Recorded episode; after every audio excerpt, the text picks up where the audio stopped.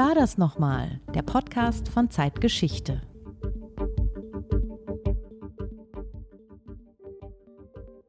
Zwei Dinge erfüllen das Gemüt mit immer neuer und zunehmender Bewunderung und Ehrfurcht, je öfter und anhaltender sich das Nachdenken damit beschäftigt. Der bestirnte Himmel über mir und das moralische Gesetz in mir. Markus Willaschek, das ist ein berühmtes Zitat von Immanuel Kant, der als besonders rationaler, nüchterner, oft auch ganz schwer zu verstehender Philosoph gilt. Was ist bloß in ihn gefahren, dass er hier mit solchem Pathos aufwartet? Pathos war Kant gar nicht fremd. Kant war natürlich ein sehr rationaler Mensch, aber einer, der ein gewisses Pathos der Vernunft auch mitbrachte. Und äh, dieses Zitat zeigt unter anderem, finde ich, dass Kant eben auch ein glänzender Schriftsteller war, wenn er es denn sein wollte. Und wenn sein Interesse war, das Publikum auch zu berühren und äh, zu motivieren und anzusprechen. Sie sind einer der wichtigsten Kant-Forscher in Deutschland. Was fasziniert Sie 300 Jahre nach Kants Geburt noch an dessen Denken? Da wüsste ich gar nicht, wo ich anfangen soll, weil es so viele Dinge sind. Es fasziniert mich in letzter Instanz wahrscheinlich vor allem der unerschöpfliche Reichtum des kantischen Denkens, wenn man sich als Philosoph mit irgendeiner Frage beschäftigt und äh, man hatte vorher noch nie darüber nachgedacht, was Kant denn wohl dazu zu sagen hat und man blättert nach, stößt man immer auf interessante Ideen und Gedanken. Kant ist ja heute in der Öffentlichkeit so präsent wie vielleicht nie zuvor. Dennoch, wenn Sie jetzt verdammt wären, eines der Werke von Kant vor dem ewigen Vergessen zu retten. Welches wäre das und warum? Das müsste, glaube ich, die Kritik der reinen Vernunft sein, Kants Hauptwerk und wichtigstes Werk, das äh, in sich selber schon einen kleinen Kosmos von philosophischen Fragen und Ideen enthält und auf dem alle weiteren späteren Werke Kants in gewisser Weise auch aufbauen.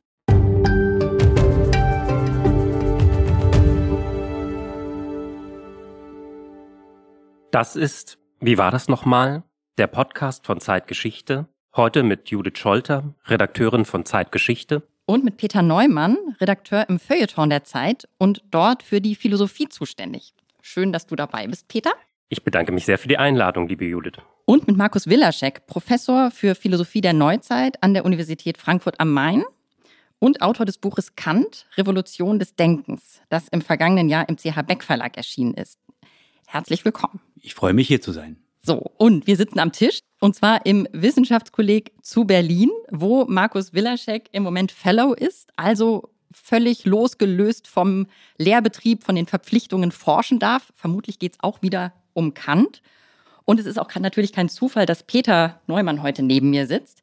Denn ich habe mir für das Gespräch kompetente Verstärkung geholt. Es geht heute um Leben und Werk von Immanuel Kant, einem der Klassiker der Giganten der Philosophie verschrien als Autor fast unlesbarer Schriften, bekannt als derjenige, der nie aus seiner Heimatstadt Königsberg herauskam und dort auch ein ja fast pedantisch durchgetaktetes Leben geführt haben soll.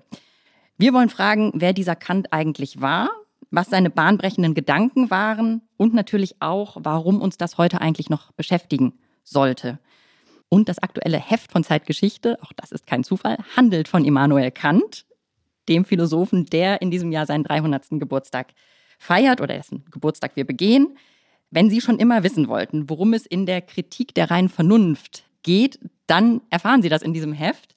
Da hat äh, der in Zürich lehrende ähm, Philosoph Michael Hampe einen ganz hervorragenden Text zugeschrieben.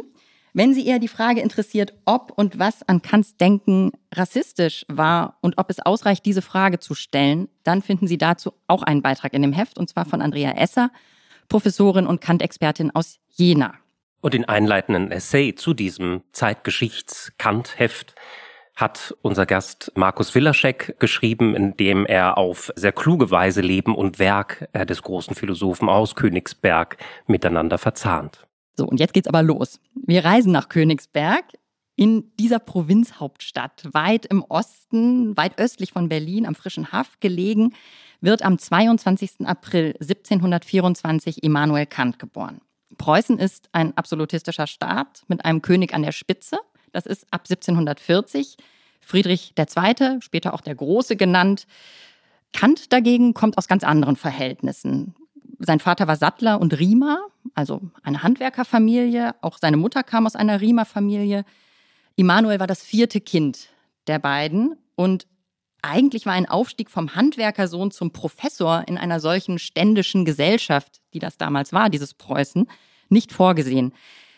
Wie und warum, Markus Willaschek, gelang dieser Aufstieg denn Immanuel Kant trotzdem? Ganz kurz gesagt, sicherlich aufgrund seines überragenden Talents, seiner großen Begabung, die ähm, in der Schule aufgefallen sein muss. Wir wissen sehr wenig über Kants frühe Jahre, aber das wissen wir, dass er von der Grund- oder Elementarschule äh, dann eben auf ein angesehenes Gymnasium wechseln konnte, dass wahrscheinlich der Leiter dieses Gymnasiums die Eltern äh, angesprochen und überredet hat, dass Immanuel diese Schule besuchen konnte. Er wurde wahrscheinlich vom Schulgeld freigestellt. Jedenfalls musste er nicht wie andere Kinder in der Schule übernachten, was Geld gekostet hätte, sondern durfte nach Hause gehen ähm, und bei seinen Eltern wohnen bleiben. Äh, und es war diese Förderung und dann später auch, äh, soweit wir wissen, die finanzielle Unterstützung eines Onkels, die Kant erlaubt hat, dann eben äh, eine gute Schulbildung äh, zu genießen, jedenfalls gut nach den damaligen Standards. Kant selbst war gar nicht sehr zufrieden mit seiner eigenen Schulbildung und dann die Universität zu besuchen. Seine Familie war ja pietistisch oder seine Mutter zumindest sehr gläubig. Welche Rolle spielte das? Es spielte eine mehrfache Rolle. Also die Familie war pietistisch, das heißt eben im Rahmen einer äh, protestantischen Form des Christentums ähm, sehr strenggläubig, sehr stark auf innere Gewissenserforschung und ähnliche Dinge bezogen. Und das ist etwas, was offenbar die Mutter dem äh, ihrem Sohn äh, mitgegeben hat. Kant hat sich dann von dieser pietistischen Seite des Christentums sehr stark gelöst ähm, und äh, die Schule, die er besucht hat, das Gymnasium, war auch pietistisch geprägt und das fand er ganz schrecklich offenbar, weil da eben auch so öffentliche Formen der Glaubensbezeugung und äh, Selbstkritik äh, erforderlich waren, die Kant als äh, irgendwie übergriffig empfunden hat und äh, eine Zumutung, das öffentlich so äh, zu praktizieren. Ähm, insofern hat er das gehasst und hat sich deswegen dann auch immer sehr kritisch über diese Schule geäußert und äh, sich versucht, von diesem pietistischen Hintergrund zu lösen. Man kann aber gewisse Elemente seiner Ethik sicherlich auch damit in Verbindung bringen, insbesondere die Betonung der Reinheit des Willens, der Motivation mit diesem pietistischen Hintergrund. Darauf kommen wir bestimmt später nochmal, was das eigentlich genau bedeutet. Nochmal kurz in die Geschichte, wirklich in diese biografische Geschichte. Das Jahr 1746 ist dann ein einschneidendes Jahr für Kant. Da stirbt der Vater und Kant muss seine jüngeren Geschwister versorgen. Was bedeutet das für ihn? Also Kant hatte 1740 angefangen zu studieren mit 16 Jahren, wie das damals äh, üblich war, ist er eben dann auf die Universität gewechselt, eine angesehene, altehrwürdige Universität in Königsberg.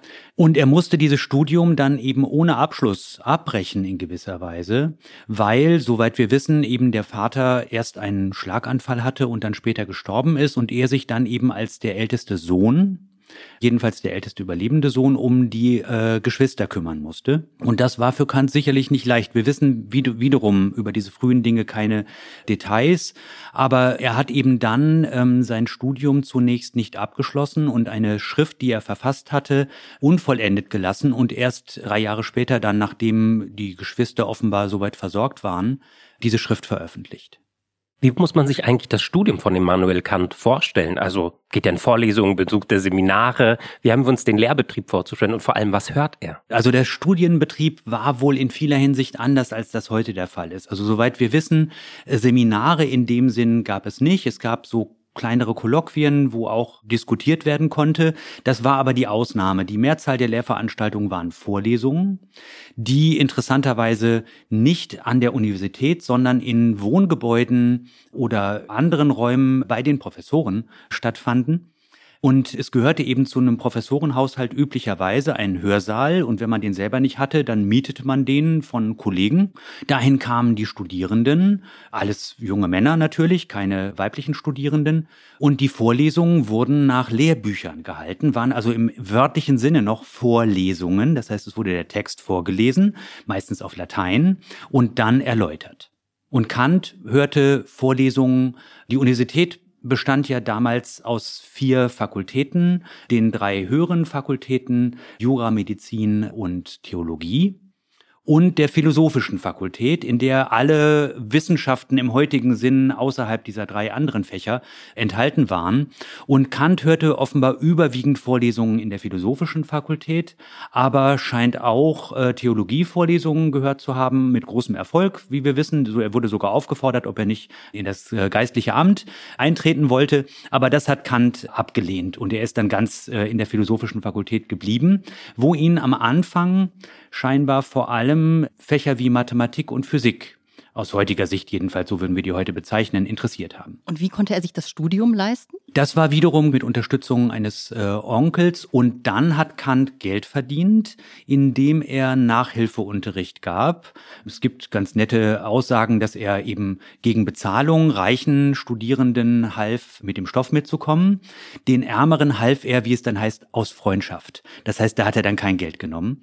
Und er verdiente nebenher, so sagt man, Geld, indem er etwa Billard spielte. Er war offenbar ein sehr guter Billardspieler und hat um Geld gespielt und dabei auch gewonnen Offenbar sagt man jedenfalls so viel, dass äh, hinterher niemand mehr gegen ihn antreten wollte. Einen tiefen Einschnitt, eine persönliche Revolution markieren Sie so 1764, also um so etwa das 40. Lebensjahr. Können Sie vielleicht uns ein bisschen schildern, was da mit Kant passiert? Was verändert sich da und warum wird aus Kant gerade in dieser Zeit eigentlich ein ethischer, politischer Denker?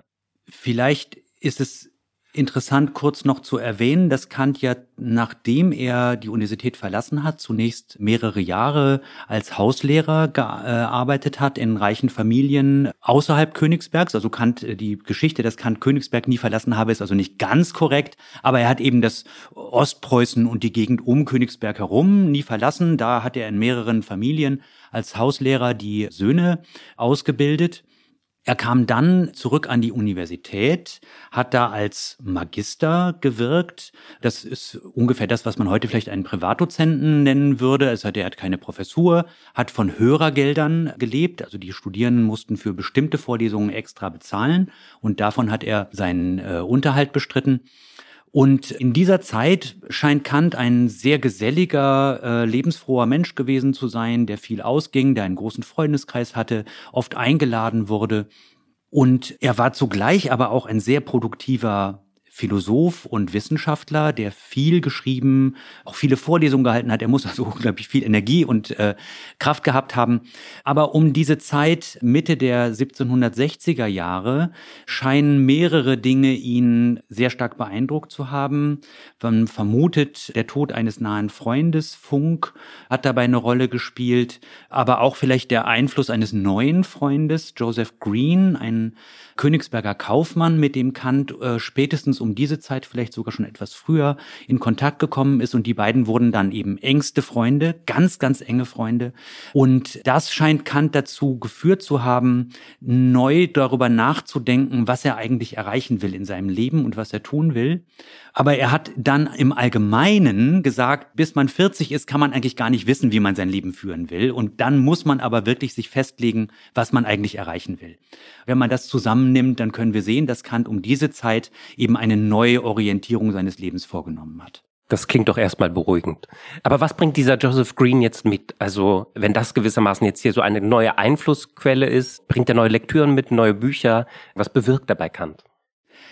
Also wir wissen darüber eigentlich sehr wenig hm. und immer nur indirektes. Erstens scheint es so zu sein, dass Joseph Green, obwohl Kaufmann ein hochintellektueller, philosophisch interessierter Mensch gewesen ist, der zum Beispiel David Humes Werke gut kannte, und das ist sicherlich eine der Quellen, wie Kant mit dem bedeutenden schottischen Aufklärungsphilosophen Hume in Berührung gekommen ist. Eine andere war sein Freund und Kollege Hamann in Königsberg. Ein anderer Aspekt ist, dass Green offenbar jemand war, der sein Leben streng durchrationalisiert hatte und äh, nach ganz strengen Regeln sein Leben führte. Immer dasselbe, immer zur selben Zeit der Spaziergang. Und es gibt ein lustig ironisches Theaterstück von einem gemeinsamen Freund der beiden, Kant und äh, Green, nämlich Hippel, der später Oberbürgermeister von Königsberg wurde und eben auch Autor war, neben seiner juristischen und staatsmännischen Tätigkeit. Und in diesem Stück, Der Mann nach der Uhr, wird geschildert, wie ein Mensch, der offenbar nach Greens Vorbild geschildert wird, sein Leben eben streng durchtaktet und alles immer nur nach der Uhrzeit macht. Er isst eben nicht, wenn er Hunger hat, sondern dann, wenn es äh, zwölf Uhr geschlagen hat und so weiter. Und auch wenn das natürlich eine Karikatur ist, scheint Kant ein Stück weit diese Art von Lebensführung sich angeeignet zu haben und dann viel strenger gelebt zu haben als vorher. Und es gibt vielleicht einen gewissen Bezug zu Kants Philosophie, das ist jetzt spekulativ, denn in Kants Ethik spielen ja die Maximen eine sehr große Rolle, also die Regeln, die man sich selber gibt und nach denen man sein Leben führt. Und wenn Kant von dieser Revolution, die man um den 40. Geburtstag herum vielleicht vollzieht, spricht, dann meint er eben auch, dass man dann sich entscheidet, nach welchen Regeln man sein Leben überhaupt führen will. Und da kann man einen Einfluss von Joseph Green vermuten. Wie gesagt, das ist alles etwas spekulativ, weil wir eben über diese Dinge keine authentischen Zeugnisse haben. Aber es gibt ja dieses Klischee, oder ist es mehr als ein Klischee, dass auch Kant dann ein solcher pedantischer ähm, Zeitgenosse wurde, der immer um die gleiche Uhrzeit aufstand, immer um die gleiche Zeit aß und seinen Spaziergang machte. So pedantisch und genau, dass sogar die Königsberger angeblich ihre Uhren nach seinem Vorbeilaufen gestellt haben sollen. Ist denn da was dran? Also da ist sicherlich was dran. Kant hat in den späteren Jahren einen sehr regelmäßigen Lebenswandel geführt, auch weil er selber immer das Gefühl hatte, gesundheitlich angegriffen zu sein. Er war klein, er war schmalbrüstig, hatte immer das Gefühl, dass seine Atmung nicht gut genug funktioniert, hat später auf die Verdauung sehr stark geachtet und solche Dinge, so dass er das Gefühl hatte, um diese unglaubliche Schaffenskraft entfalten zu können, die er hatte, braucht er einen sehr strikten Lebenswandel. Er hat auch eben Reisen aus diesem Grund abgelehnt. Er hatte viele Einladungen in ganz Deutschland, später auch Angebote von Professuren, hat er alles abgelehnt, weil ihm das zu anstrengend war und er das Gefühl hatte, das lenkt ihn von der Arbeit ab. Andererseits ist es aber so, dass insbesondere die Sache mit dem regelmäßigen Spaziergang, nachdem äh, die Königsberger ihre Uhr stellten, das ist vermutlich ein klassischer Fall von Anekdotenübertragung. Das gibt's ja relativ häufig, diese Sache. Also eine nette Geschichte wird an einem bestimmten Ort erzählt über eine Person. Eine andere Person ist viel berühmter, steht mit dieser Person in Zusammenhang und nun wird die Anekdote dieser Person zugeschrieben. Und das ist offenbar mit Green und Kant passiert. Das heißt, derjenige, nach dem die Königsberger ihre Uhr stellten, war vermutlich nicht Kant, sondern Green. Sie haben jetzt angedeutet, dass Kant sich schon bewusst war, dass er geistig zu einigem fähig und in der Lage sein würde und dass er auch meinte, das wirklich ausschöpfen zu müssen, um der Menschheit einen Dienst zu erweisen. Das ist sicherlich so. Es gibt eine verblüffende Stelle in Kants allerersten veröffentlichten Werk, dem Buch über die Schätzung der lebendigen Kräfte, wo Kant in der Vorrede sinngemäß sagt, ich habe mir meinen Weg vorgezeichnet und nichts soll mich davon abhalten, ihn zu Ende zu gehen. Und dieser Weg ist offenbar der Weg eines Philosophen und Wissenschaftlers. Und das schreibt Kant im Alter von noch nicht einmal 30 Jahren. Dieser Weg führt ihn dann 1770 tatsächlich auf die Professur für Logik und Metaphysik an der Universität Königsberg. Er hat vorher andere Professuren ausgeschlagen, in Königsberg, in Erlangen, in Jena. Es gab Angebote. Er wollte da bleiben, wo er war, weil er es die produktivste Stätte für ihn fand. Er wollte sich nicht zerstreuen, er wollte sich konzentrieren.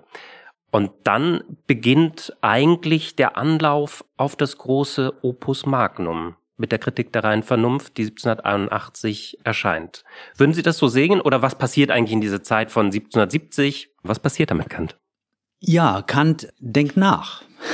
Kant äh, wird selbstkritisch. Er war es vielleicht auch vorher schon, aber nun fällt ihm auf, dass in der Weise, wie er bis dahin über Metaphysik nachgedacht hatte, er etwas übersehen hatte. Das schreibt Kant in einem berühmten und sehr eindrucksvollen Brief im Jahr 1772 an seinen Schüler und Freund Markus Herz, wo er klar macht, ähm, in seinem bisherigen Denken, insbesondere in der Schrift, die er als Antrittstext für seine Professur vorlegen musste, hatte er ein Problem übersehen nämlich die Frage, wie es eigentlich sein kann, dass metaphysische Grundbegriffe, Begriffe wie Gott, Seele, Substanz, Freiheit, wie diese Begriffe, die wir in unserem eigenen Geist bilden, woher wir eigentlich wissen, dass denen in der Welt etwas entsprechen kann.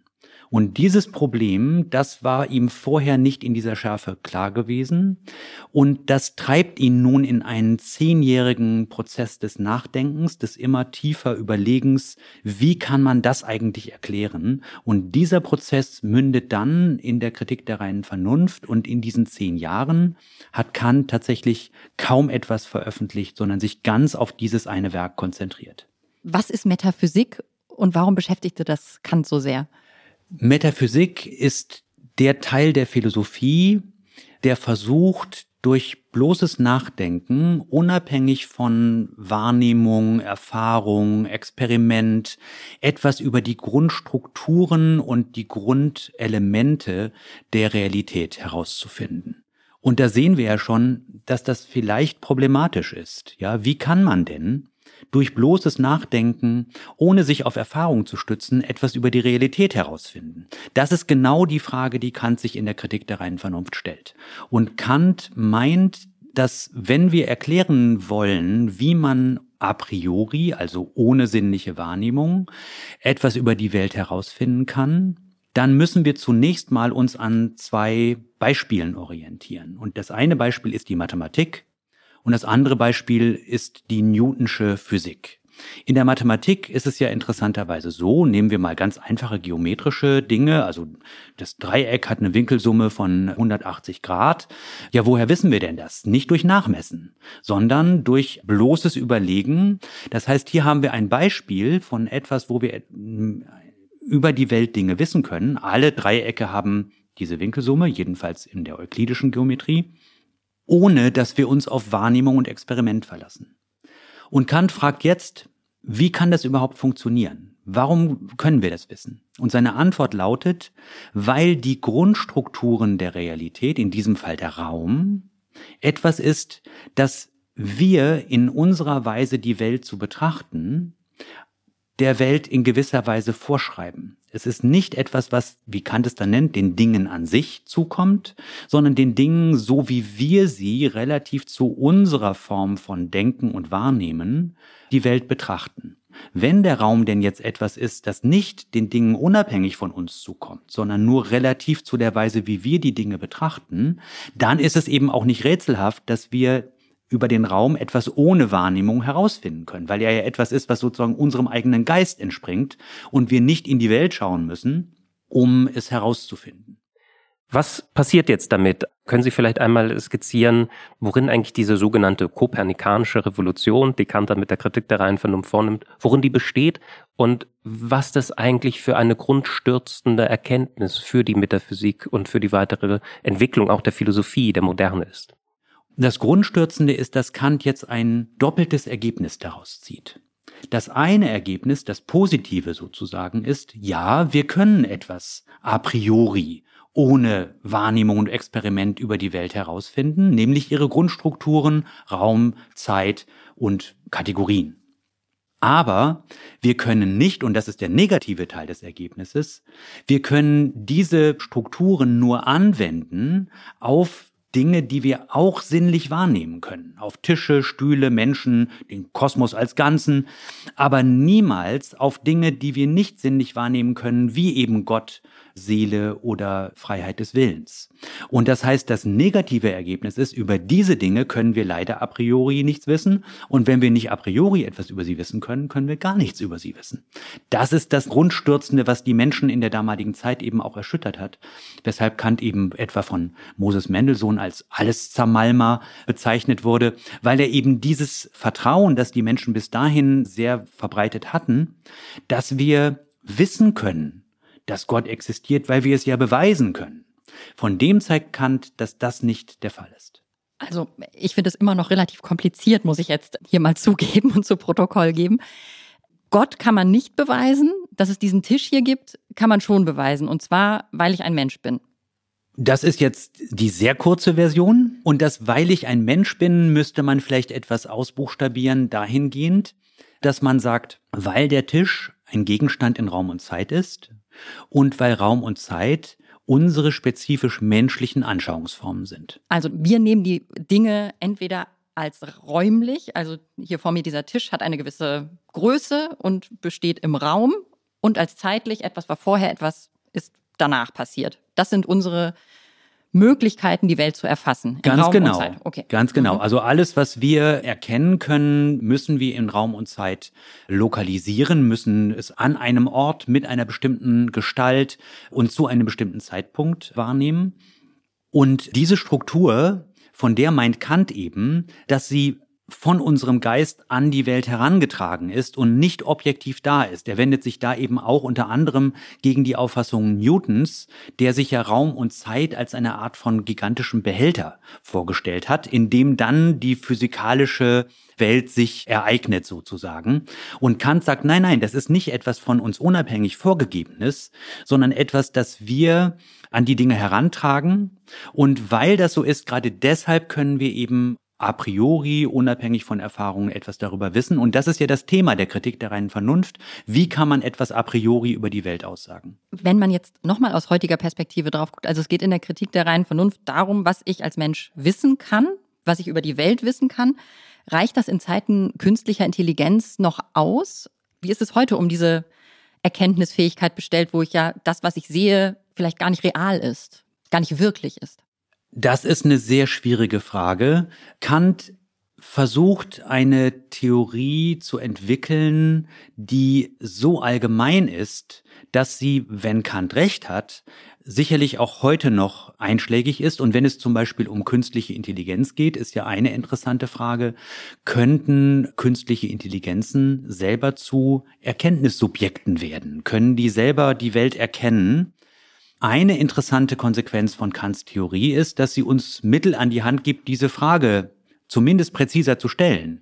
Denn die Frage lautet ja dann, können diese Wesen, und das wäre jetzt eine kantische Perspektive auf die Frage, urteilen. Urteilen heißt für Kant, Elemente, die wir erfassen können, für Kant sind das Begriffe und Anschauungen, zusammenzuführen zu der Aussage, vor mir steht ein Tisch oder alle Menschen sind sterblich. Also die Elemente sind Begriffe, in denen wir denken, Anschauungen, in denen wir uns auf die Welt beziehen, und die müssen wir verknüpfen. Und diese Verknüpfung, das ist der Akt des Urteils. Und eine interessante Frage ist, können künstliche Intelligenzen Urteile fällen oder kommen da nur Aneinanderreihungen von Zeichen, ohne dass die selber damit ein Urteil verbinden können. Also das wäre jetzt eine Weise, wie man die kantische Betrachtung in der Kritik der reinen Vernunft auf diese aktuelle Frage beziehen kann. Ich glaube, eine andere Art und Weise, wie man es, glaube ich, auch beziehen kann, und das führt uns gewissermaßen jetzt eigentlich direkt in die zweite Kritik hinein, ist nämlich natürlich die Frage, können künstliche Intelligenzen etwas fühlen? Sind sie zurechnungsfähig als auch moralische Wesen, die in der Welt handeln? Ja oder nein? Also haben sie einen freien Willen? Kann es so etwas geben?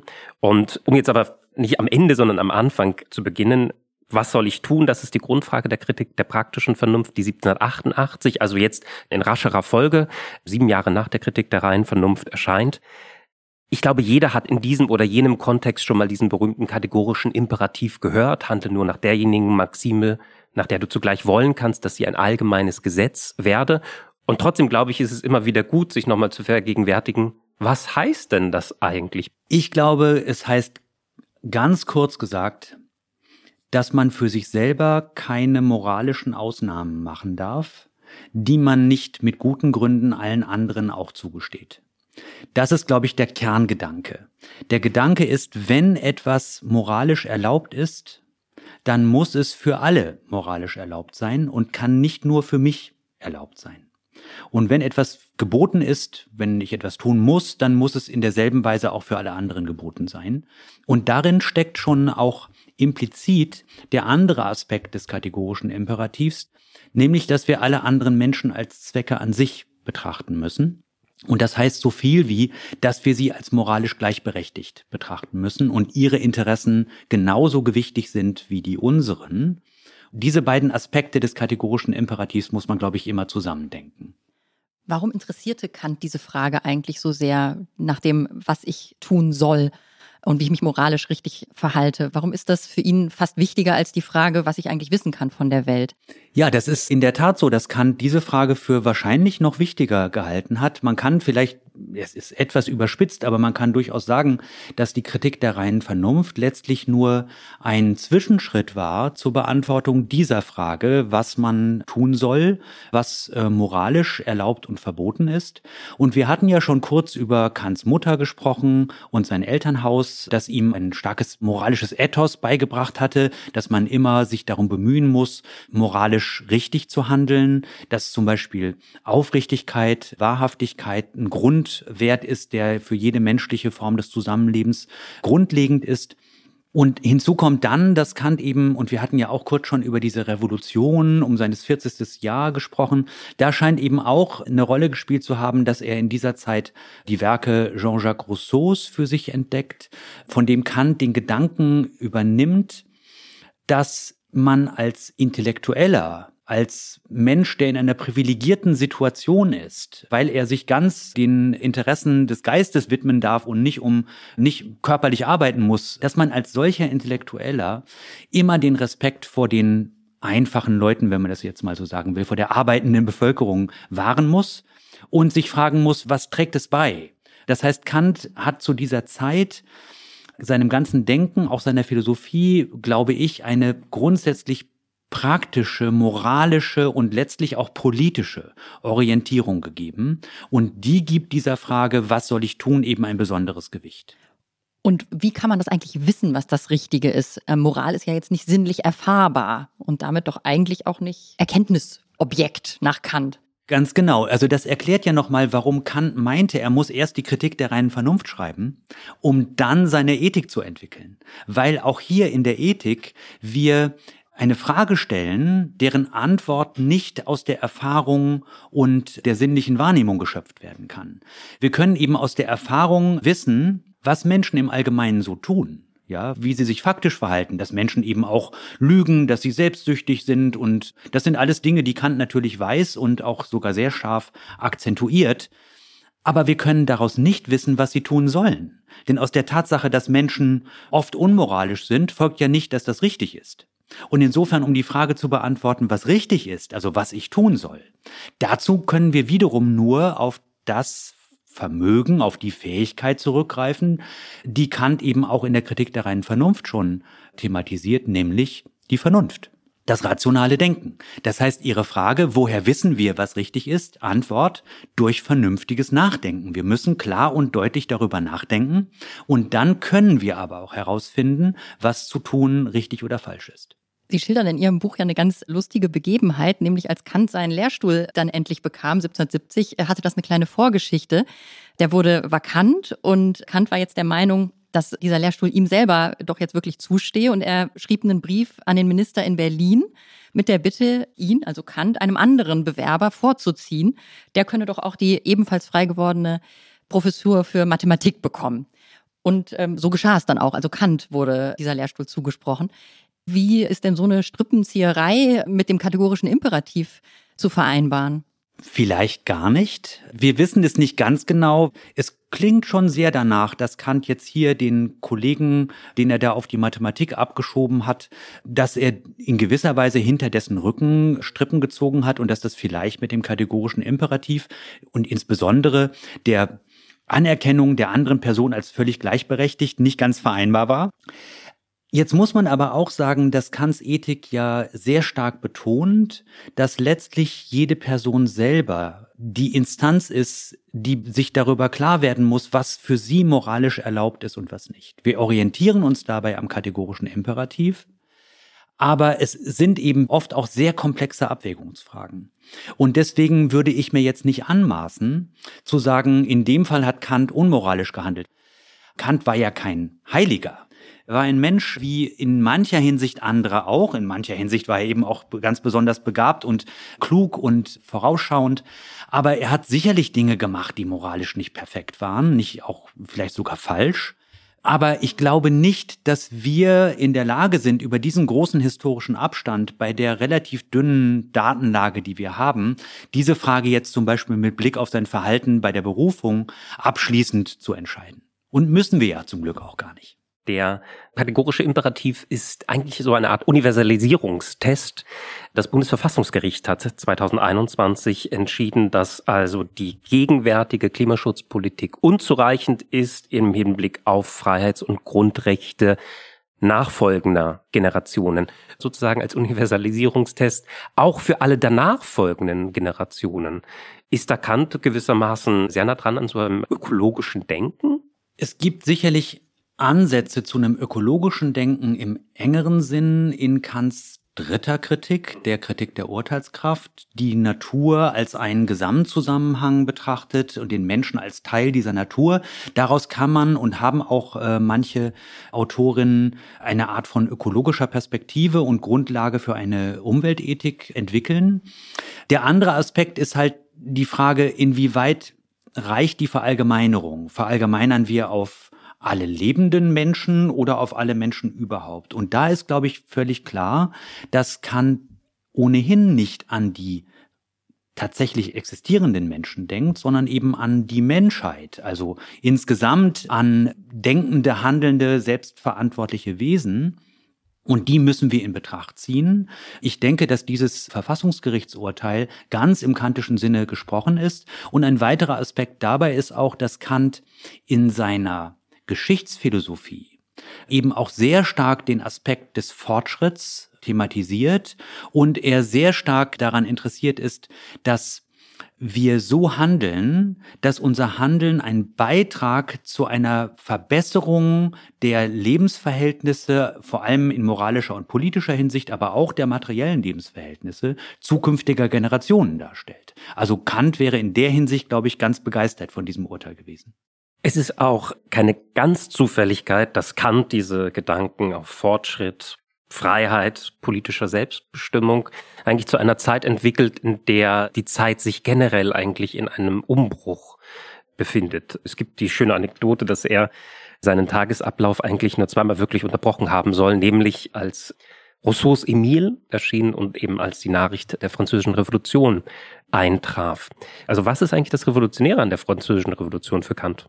Das Revolutionäre ist, dass die französische Revolution gezeigt hat, dass eine politische Veränderung möglich ist, die zu einer echten Volksherrschaft, also Demokratie führt und dass ein Adelsregime wie das Ancien Regime in Frankreich tatsächlich überwunden werden kann zugunsten echter Volkssouveränität. Also dass wirklich die Menschen über die geherrscht wird, zugleich diejenigen sind, die zumindest indirekt über ein repräsentatives System auch herrschen. Dass niemand Gesetzen unterworfen ist, denen er nicht selber grundsätzlich seine Zustimmung geben kann. Kant hatte in den Jahren vor der Französischen Revolution offenbar auch schon ähnliche Gedanken vertreten, aber da hatte der Aspekt der Volkssouveränität immer so einen hypothetischen Charakter oder so einen kontrafaktischen Charakter. Also es reicht, wenn der Herrscher, und Kant dachte dann natürlich vor allem an Friedrich den Großen, den er wie viele Menschen seiner Zeit sehr verehrt hat, wenn also ein aufgeklärter Herrscher so die Gesetze erlässt, dass die Menschen im Grunde vernünftigerweise dem zustimmen können, dann reicht das doch völlig.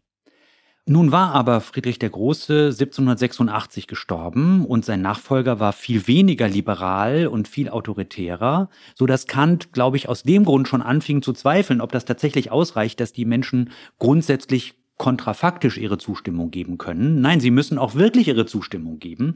Und nun zeigte die französische Revolution, dass das auch tatsächlich grundsätzlich möglich war. Und ich glaube, dass es dieser Gedanke ist, den Kant äh, so faszinierend fand, während er auf der anderen Seite die Gewaltherrschaft, die Enthauptung des Königs und überhaupt die Überwindung des bestehenden Rechtssystems durch Gewalt grundsätzlich abgelehnt hat.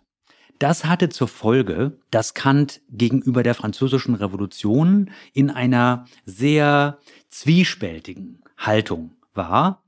Denn einerseits war Kant jemand, der, und das ist ja vielleicht für jemanden, der den kategorischen Imperativ äh, formuliert hat, ganz naheliegend, der Meinung war, Rechtssysteme müssen für alle gelten und müssen immer beachtet werden. Und man kann für sich jetzt keine Ausnahme machen und sagen, Das System gefällt mir aber nicht und deswegen mache ich jetzt mal eine Revolution. Das ist immer ein Rechtsbruch für Kant und deswegen ist jede Revolution eigentlich unzulässig und die zulässige Weise der politischen Veränderung ist nach Kant immer die der Reform. Also hat Kant die französische Revolution in dieser Hinsicht abgelehnt. Aber andererseits zeigte sie eben, dass sie ein Weg war auf dem moralischen Fortschritt und politischen Fortschritt der Menschheit, den Kant nur begrüßen konnte. Und deswegen war Kant hin und her gerissen und er äußert sich einerseits eben sehr kritisch gegenüber Revolutionen im Allgemeinen, sagt aber, na gut, wenn die Revolution nun schon mal stattgefunden hat, was natürlich falsch war, dann können wir ihr jetzt aber auch die Daumen drücken sozusagen als interessierte Beobachter. Widerspricht Kant sich da nicht dann total selbst? Wenn sie jetzt schon stattgefunden hat, dann drücke ich ihr die Daumen. Also wie kann er sich tatsächlich dagegen aussprechen, dass eine Umwälzung, die den eigentlich besseren Zustand bringt, Unrecht ist. Ja, das ist ja auch zumindest strittig. Also ist es nicht klar, dass Kant mit diesem Punkt recht hat, dass jede Revolution ein Rechtsbruch und damit unrechtmäßig ist. Man kann natürlich durchaus die Auffassung vertreten, dass die französische Revolution aufgrund des großen Unrechts, das das Ancien Regime dargestellt hat, eben durchaus auch vertretbar war. Kant sieht es eben anders, und zwar deshalb, weil er der Meinung ist, dass positives Recht, also geltendes Recht, eben immer eingehalten werden muss, weil, und das ist wieder der Gedanke im Grunde des kategorischen Imperativs, weil niemand sich anmaßen kann, für sich zu entscheiden, ich habe aber jetzt Recht und die anderen haben Unrecht, sondern es muss immer in einem Prozess wechselseitiger Aushandlung sozusagen und Anerkennung geschehen. Und das ist ja klarerweise bei einer Revolution nicht der Fall, weil da eben ein Teil der Bevölkerung halt gewaltsam von der Macht entfernt wird. Wie kann Kant trotzdem sagen, das ist aber, nachdem es geschehen ist, etwas Richtiges? Nun, ein Argument, das Kant hat, ist eben zu sagen, jetzt, wo die Revolution geschehen ist und wir eine Republik haben in Frankreich ab äh, 1792, wäre die Rückkehr, die eben ja unter anderem Preußen in einem Krieg gegen Frankreich äh, versucht hatte voranzutreiben, die Rückkehr zu einer Monarchie, wäre auch wieder eine Revolution und damit ein Rechtsbruch. Das heißt, jetzt, wo ein neues Rechtssystem besteht, da ist auch in diesem Rechtssystem wiederum nur die Reform das Mittel der Wahl, um die politischen Verhältnisse zu verbessern. Hatte er auch Angst vor einem rechtsfreien Zustand? Ich glaube, Angst ist der falsche Ausdruck. Kant war der Meinung, und da folgt er natürlich ein Stück weit Thomas Hobbes ähm, mit der Vorstellung des Naturzustandes, in dem der Mensch äh, des Menschen äh, Wolf ist und alle miteinander in einem dauerhaften Krieg liegen und dass dieser rechtsfreie Zustand eben für alle Menschen schädlich ist. Kant war der Meinung, dass ohne ein funktionierendes Rechtssystem die grundsätzlichen Rechte der Menschen einfach nicht geschützt werden können. Und diese Rechte sind die auf körperliche Unversehrtheit, aber auch auf Eigentum, Bewegungsfreiheit und so weiter. Wenn wir kein Rechtssystem haben, dann herrscht das sogenannte Recht des Stärkeren, das ja in Wirklichkeit gar kein Recht ist. Das heißt einfach nur, das ist reine Gewalt. Und deswegen ist es nicht Angst vor einem Zustand der Rechtsfreiheit, sondern die Einsicht, dass Rechtsfreiheit eben der maximale Unrechtszustand ist. Und nur durch ein System politischer Ordnung kann dieses Unrecht überwunden werden. Und wenn man mit diesem System unzufrieden ist, das ist jedenfalls Kants Auffassung, dann muss man innerhalb des Systems an seiner Verbesserung arbeiten. Hat das geklappt, wenn man sich jetzt mal äh, die letzten 300 Jahre anguckt? Also Kant lebte ja in Zeiten von Krieg, von einer Revolution, eigentlich der größten, die wir bis heute kennen.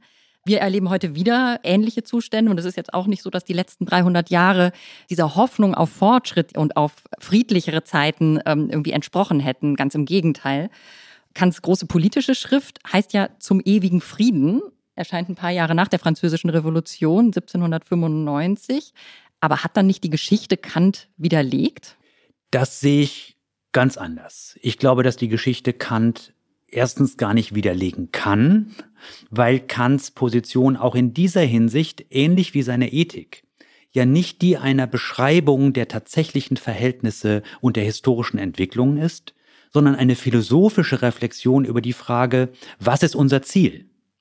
Und dieses Ziel kann natürlich richtig bleiben, auch dann, wenn der Weg dahin sehr holprig und vielleicht sogar mit vielen Rückschlägen verbunden ist. Der zweite Aspekt ist, dass es, glaube ich, auch tatsächlich nicht richtig ist zu sagen, dass wir keinen Fortschritt erreicht haben. Wir haben natürlich viele, viele Rückschläge und man muss nur an das 20. Jahrhundert mit seinen schrecklichen Verbrechen und Kriegen denken, um sich das klarzumachen. Aber wir sehen eben heute auch die Vereinten Nationen, vielleicht ein zahnloser Tiger in mancher Hinsicht, aber doch eine Institution, in der prinzipiell alle Staaten der Welt miteinander ins Gespräch kommen und eine Institution, die ja tatsächlich bei allen Fehlern und Schwächen, die sie hat, viele Konflikte entschärft und viele Kriege beendet oder verhindert hat. Und das würde Kant sicherlich als einen großen Fortschritt sehen, denn sein Ziel in der Schrift zum ewigen Frieden ist ja gerade die einer weltweiten Föderation der Staaten zur Friedenssicherung. Und auch wenn die Vereinten Nationen dem natürlich in gar keiner Weise vollständig gerecht werden, sind sie aus kantischer Sicht zumindest ein wichtiger Schritt in dieser Entwicklung, und jetzt käme wieder der kantische Gedanke. Und jetzt müssen wir eben daran arbeiten, diese Institution immer besser zu machen, zu reformieren, um sie letztlich dem Ziel immer weiter anzunähern, das wir niemals vollständig erreichen werden, einer wirklich dauerhaften globalen Friedensordnung. Sie haben gesagt, die Geschichte kann gar nicht Kant widerlegen. Es hört sich ja auch so ein bisschen wie ein Taschenspielertrick an, deswegen, weil man jede Katastrophe, die gewissermaßen das Gegenteil von dem sagt, was sozusagen Kant sich vorstellt, sagen kann, naja, wir haben es noch nie so richtig versucht. Wir müssen eigentlich nochmal ansetzen und nochmal und nochmal. Und eigentlich könnte man dabei immer wieder denselben Fehler begehen. Also so richtig ohne die Geschichte auch positiv auf das antworten zu lassen, was man sich selber als Ideal vorstellt, geht's vielleicht dann auch nicht, oder?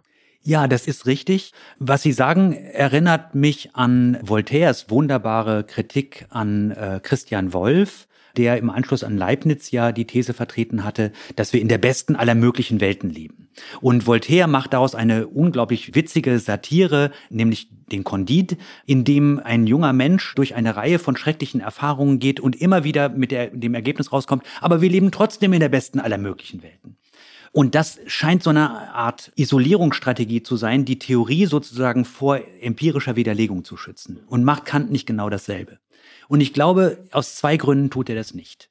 Erstens ist Kants These ja nicht, dass wir in der besten aller möglichen Welten leben, sondern wir sollen die beste aller möglichen Welten anstreben.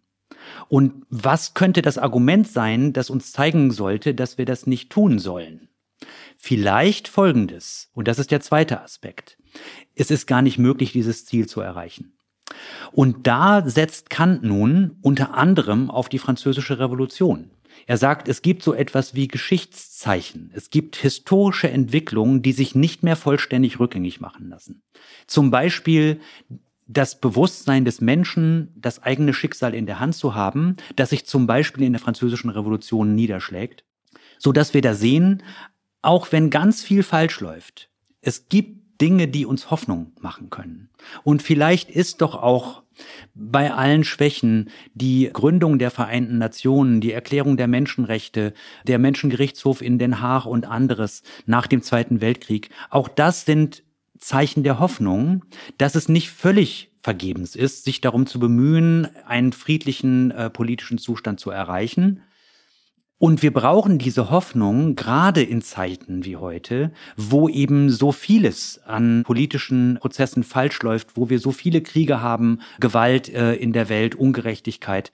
Und ich glaube, dass in dem Punkt man kann nicht vorwerfen sollte, dass er seine Theorie zu Unrecht isoliert gegenüber Widerlegung, sondern dass er völlig zu Recht auf den Punkt hinweist, dass weil wir moralisch und politisch verpflichtet sind, diese Ziele anzustreben, wir uns durchaus festhalten dürfen an der kleinen, aber doch unaufgebbaren Hoffnung, dass eine Verbesserung der menschlichen Verhältnisse erreichbar ist. Werbung. Prime-Mitglieder hören Wie war das nochmal bei Amazon Music ohne Werbung. Lade noch heute die Amazon Music App herunter.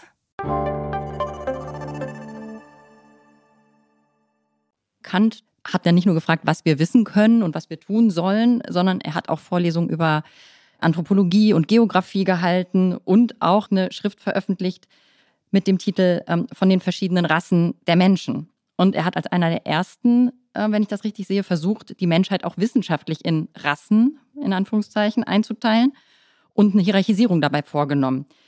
Das ist ja umso erstaunlicher, als er nie aus Königsberg rauskam, sicher meinte sozusagen, dass das durchaus ausreiche, dort zu sein, nicht zu reisen und sein Wissen aus Reiseberichten zu ziehen. Da wiederum waren aber ja auch schon Schriften im Umlauf, die das mit den sogenannten Rassen für kompletten Unfug hielten. Können Sie uns das erklären, warum Kant das nicht zur Kenntnis genommen hat? Kant hat es natürlich zur Kenntnis genommen. Er hat diese Kritik wahrgenommen, aber er war eben anderer Auffassung. Und ich glaube, dass man hier zwei Dinge voneinander unterscheiden muss. Das eine ist Kants Theorie der Menschenrassen, die aus heutiger Sicht natürlich empirisch falsch ist. Aber es ist eine Theorie, die in Kants eigener Zeit durchaus eine gewisse Plausibilität hatte und erstmal nur einfach eine von vielen möglichen empirischen Theorien in der damaligen Zeit war.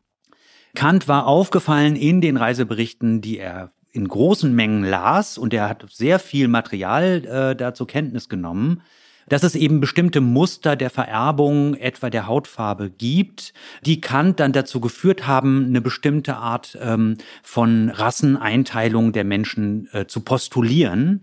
Es war Kant aber selber klar, dass das eine empirische Hypothese ist. Er hat nicht behauptet, wie in der Kritik der reinen Vernunft, das ist ein Beweis oder das können wir wirklich streng zeigen, sondern er hat gesagt, das ist eine empirische Hypothese und die muss man vielleicht weiter modifizieren und vielleicht wird sie sich auch als falsch herausstellen. Das scheint mir als solches erstmal nicht sehr problematisch zu sein, auch wenn Kant in der Theorie natürlich falsch gelegen hat. Problematischer ist die Tatsache, dass Kant mit dieser Theorie und in manchen anderen seiner Schriften eben auch herabsetzende Urteile über Menschen anderer nicht weißer Hautfarbe vorbringt. Er ähm, scheint auch davon auszugehen, dass eben die Menschen weißer Hautfarbe über besondere kognitive Fähigkeiten verfügen, über die die anderen Menschen, Rassen, wie er es eben nennt, äh, nicht in demselben Maße verfügen. Und das sind natürlich hochproblematische Dinge. Und Kant wurde dafür schon in seiner eigenen Zeit, etwa von Georg Forster, äh, kritisiert. Aber diese Kritik hat ihn eben in der Sache nicht überzeugt. Wir wissen heute, dass Kant sich davon hätte überzeugen lassen sollen. Aber er meinte eben, das in dieser Hinsicht besser zu wissen aufgrund der ähm, Reisebeschreibungen, die er zur Kenntnis genommen hatte. Aber wie gehen wir heute mit diesem durchaus rassistischen Erbe von Kant um? Sagt man, er ist ein Kind seiner Zeit, wie es dann so oft heißt, äh, oder sagen wir, das sind Stellen, die wir in Klammern setzen müssen, die wir ausreichend kommentieren müssen. Aber ansonsten können wir uns eben durchaus dann wieder dem großen Moralisten und Universalisten Kant widmen. Das heißt, man tut es gewissermaßen in den Giftschrank.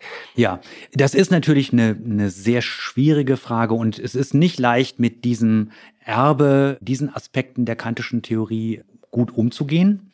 Ich würde das Kommentieren nicht als in den Giftschrank setzen bezeichnen. Also ich glaube nicht, dass man diese Stellen ignorieren darf. Man darf sie nicht äh, streichen. Man darf nicht so tun oder man darf sie nicht sozusagen schwärzen in den Schriften, sondern die stehen da und wir müssen uns damit kritisch auseinandersetzen. Das ist aber das Gegenteil von in den Giftschrank zu tun. Das heißt nämlich, dass wir zum Beispiel in den Seminaren oder auch im Schulunterricht uns mit diesen Passagen auseinandersetzen und unter anderem die Frage stellen, die Sie eben gestellt haben, wie kann es denn sein, dass jemand wie Kant, der ein Universalist war, das heißt, der glaubte, dass die Ethik für alle Menschen dieselbe ist, solche Aussagen gemacht hat? Das ist die vielleicht philosophisch interessante Frage.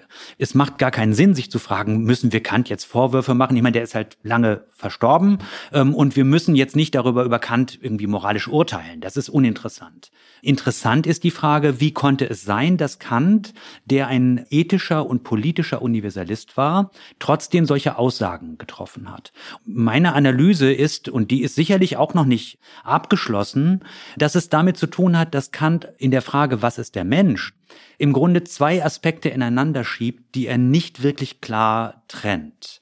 Einerseits nämlich die Frage nach dem Menschen als biologischem Wesen, heute würden wir sagen Mensch als Homo sapiens, und andererseits die Frage nach dem Menschen als rationalem, als vernünftigem Wesen. Wenn wir einmal diese Unterscheidung machen, Mensch als Angehöriger der Gattung Homo sapiens und Mensch als rationales Lebewesen, dann sehen wir, dass Kants Ethik in erster Linie mit dem Letzteren zu tun hat. Also Menschen, die über bestimmte rationale Fähigkeiten verfügen, die sind diejenigen, die verantwortlich sind, die über Freiheit verfügen und die sich moralisch orientieren und die in politischen Gemeinwesen zusammenleben. Und was jetzt, glaube ich, ermöglicht, dass jemand wie Kant dann solche abwertenden Dinge über Menschen sagt, aufgrund ihrer Hautfarbe, ist, dass er eben nicht eindeutig sich darauf festlegt, so scheint es mir jedenfalls, zumindest über lange Zeit seines Lebens, dass alle biologischen Menschen auch rationale Wesen im vollen Sinne sind. Und vielleicht kann man, das ist etwa die Position von Pauline Kleingeld, einer sehr geschätzten Kollegin aus den Niederlanden, die sich mit dieser Frage sehr intensiv und lange beschäftigt hat, Vielleicht kann man in Kants sehr späten Werken nach und nach die Einsicht finden, dass er gesehen hat, dass eben auch Menschen anderer Hautfarbe, etwa die indigenen äh, Bewohner äh, Nordamerikas, dass die in einem vollen Sinne rationale Wesen sind und damit die gleichen Rechten und Pflichten haben wie alle anderen Menschen auch. Aber Kant sagt es nie ganz explizit. Er tritt nun spät für die Rechte dieser Indigenen ein und äh, wird zu einem scharfen Kritiker des Kolonialismus. Er nimmt nie zurück, was er früher in vielen Vorlesungen und Schriften gesagt hat, etwa, dass die indigenen Bewohner Amerikas nicht so kulturfähig sind und in der Rassenordnung an der untersten Stelle stehen. Das nimmt er nie explizit zurück, so dass für mich die Frage nicht ganz eindeutig zu klären ist. Aber zeigt sich in dieser Vermischung zwischen dem Menschen als rationalen und biologischen Wesen, die Kant gewissermaßen vor seiner Kolonialismuskritik vorgenommen hat, in dieser Vermischung nicht auch ein Symptom, das zumindest heute in der Rückschau gerade auf diesen Universalismus, der sich um 1800 herausbildet, gewissermaßen auch äh, strukturgebend ist, dass gewissermaßen die Rationalität übergreift auf andere Bereiche. Denn der heutige Vorwurf von vor allem postkolonialen äh, TheoretikerInnen lautet ja oftmals, naja, der Universalismus, der Humanismus, die Aufklärung, die haben nicht nur das, was dann passiert ist, nämlich der Kolonialismus, der Imperialismus, die Zerstörung unseres Planeten, die haben das nicht nur nicht verhindert, sondern sogar noch forciert. Ja, also sie haben das gewissermaßen mit ihren eigenen Mitteln eigentlich vorangetrieben. Das heißt, in der Struktur der Rationalität ist selber etwas Zerstörerisches enthalten. Und sie hatten sozusagen schon erklärt, was Universalismus ist, nämlich ethische Werte sollen für alle gelten. Ist dieser Universalismus heute noch zu retten? Müssen wir ihn weiterdenken? Wie ist Ihre Position da? Also ich glaube, der Universalismus ist zu retten und er muss gerettet werden aber nach meinem Verständnis, anders als Kant es gesehen hat, nicht als eine überhistorische, unveränderliche Wahrheit, sondern als ein moralisch-politisches Projekt. Das heißt, nach meinem Verständnis ist es so, dass wir, und damit meine ich jetzt uns, wie wir hier sitzen und die Leute, die diesen Podcast hören, die wir ein bestimmtes Verständnis von Moral teilen, nicht in jeder Hinsicht, aber doch so Kernaspekte, zu denen eben auch wahrscheinlich der kategorische Imperativ und die Anerkennung aller Menschen als gleichberechtigte moralische Wesen umfasst. Wir, die wir diese Auffassung vertreten, dürfen nicht von vornherein davon ausgehen, dass alle anderen Menschen auf der Welt dieselbe Perspektive haben, sondern wir müssen offen sein für die Möglichkeit, dass andere Menschen andere moralische Werte, andere Wertvorstellungen haben als wir. Und wenn das der Fall ist, dann müssen wir uns mit ihnen kritisch auseinandersetzen und schauen, wo die gemeinsame Basis ist. Was sind die Dinge, auf die wir uns einigen können? Können wir sie vielleicht überzeugen von unserer Auffassung? Können wir uns vielleicht überzeugen lassen von manchen Aspekten ihrer Auffassung? Und insofern wäre der Universalismus nicht der Startpunkt, sondern kantisch gesprochen vielleicht niemals vollständig erreichbare, ferne Ziel, das Ideal, auf das wir uns hinbewegen, indem wir versuchen, unsere Ethik immer inklusiver zu machen. Sie so zu formulieren, dass immer mehr Menschen sie als berechtigt anerkennen können. Und vielleicht ein letzter Punkt. Warum geben wir den Universalismus nicht einfach auf? Und die Antwort lautet, weil Universalismus heißt, dass wir alle berechtigten Interessen ernst nehmen müssen und gleichermaßen ernst nehmen müssen. Und was könnte dazu die Alternative sein, dass wir berechtigte Interessen nicht ernst nehmen? Also insofern ist der Universalismus im Kern etwas, von dem ich mir gar nicht vorstellen kann, wie Menschen in unserer Kultur ihn wirklich im Ernst aufgeben könnten, ohne wirklich unmenschlich und moralisch taub zu sein. Ein politisches Feld, wo sich gewissermaßen die Grenzen sozusagen gewisser Universalisierbarkeiten zeigen, ist das große Feld der Identitätspolitik. Das heißt, die Artikulierung von Partikularinteressen aus einer sozusagen vermeintlichen Minderheitsposition. Auch da stellt sich ja die Frage, wie Kant eigentlich mit so einer Identitätspolitik umgeht, die von vornherein nicht etwa gewissermaßen äh, auf das politische Projekt des Universalismus abzieht, sondern die von vornherein sagt, nein, nein, erstmal geht es um den Schutz und natürlich auch um den berechtigten Schutz, das muss man ja ganz klar sagen, unseres partikularen Interesses. Das heißt, wir kennen diese Bewegung Black Lives Matter, wir kennen sozusagen die große feministische Bewegung und all das sind ja sehr achtenswerte und begrüßenswerte Projekte. Trotzdem steht eigentlich nie sozusagen ein wirklich universelles Interesse dahinter, sondern eigentlich immer ein partikulares. Und wie verträgt sich das eigentlich mit dem kantischen oder auch mit dem von Ihnen skizzierten großen Projekt des politischen Universalismus? Ich sehe da überhaupt keinen Widerspruch. Ich sehe einen Widerspruch zu manchen Weisen, wie Vertreter einer solchen Identitätspolitik ihre eigenen äh, Anliegen artikulieren. Denn häufig gehen die ja mit einer expliziten Ablehnung des Universalismus einher. Ich halte das für ein Selbstmissverständnis. Ich glaube, dass im Ernst niemand in einer politischen Arena auftreten kann und sagen kann, ich reklamiere für mich Rechte, die ich anderen nicht zugestehe.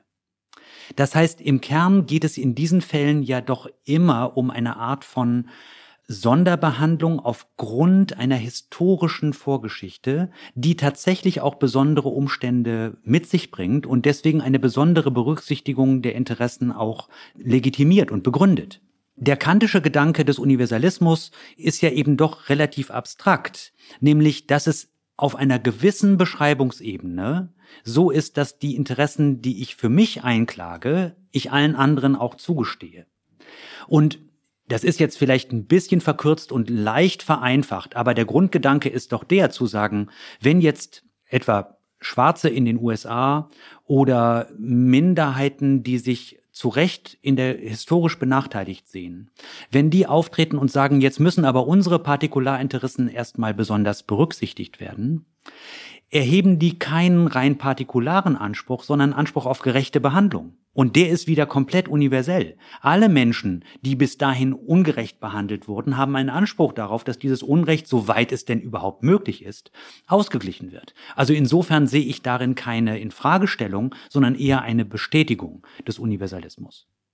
Kommen wir mal wieder zum 300. Geburtstag von Kant. Der wird ja im April groß gefeiert. Olaf Scholz wird eine Festrede halten. Sie werden das einleiten mit der Kollegin Esser aus Jena. Was kann Olaf Scholz eigentlich von Kant lernen? Gut, das sollten Sie vielleicht in allererster Linie unseren Bundeskanzler fragen der, glaube ich, ein ernsthaftes Interesse an Kant hat. Ähm, wir sind auf die Idee, ihn überhaupt einzuladen, gekommen durch ein Interview, das er der Zeit gegeben hat vor der Wahl, wo er auf die Frage, welche historische Persönlichkeit er gerne kennenlernen möchte, geantwortet hat, Immanuel Kant. Warum? Nun, ich vermute, dass Herr Scholz weiß, dass Kant jemand ist, der gerade in Zeiten etwa weltweiter globaler Konflikte und äh, Kriege eben eine Theorie entwickelt hat, an der man sich orientieren kann, als normative Theorie, sicherlich keine politische Handreichung. Das ist ja klar, dass also ein heutiger Politiker nicht bei Kant nachschlägt, um zu schauen, wie er jetzt im Haushaltsstreit äh, am besten agiert. Aber ich glaube, dass dahinter einfach die Anerkennung der Tatsache steht, dass Politik eben letztlich auch sich an moralischen und politisch weit gesteckten Zielen orientieren muss, wenn sie nicht kurzatmig sein will und äh, sich im alltäglichen Klein-Klein verlieren will. Ich glaube, da braucht jetzt äh, unser Bundeskanzler keinen Rat von mir, sondern das wird er aus Kant schon selber entnehmen. Wir sind gespannt, was da noch kommt. Vielen Dank erstmal für das Gespräch, Herr Willaschek. Danke auch von mir. Ja, ja ich danke Ihnen. Ich sage jetzt noch einmal, dass das, wie war das nochmal, war, nämlich unser Podcast von Zeitgeschichte mit der ersten Folge zu Immanuel Kant. In der nächsten Folge reisen wir dann auf den Spuren von Kant natürlich in das alte Königsberg und ins heutige Kaliningrad, wo auch Wladimir Putin den großen Denker für sich entdeckt hat. Und bis dahin erreichen Sie uns unter zeitgeschichte.zeit.de mit Lob, mit Tadel, mit Kritik im Kantschen Sinne. Und wir bedanken uns fürs Zuhören. Bis zum nächsten Mal. Tschüss. Tschüss.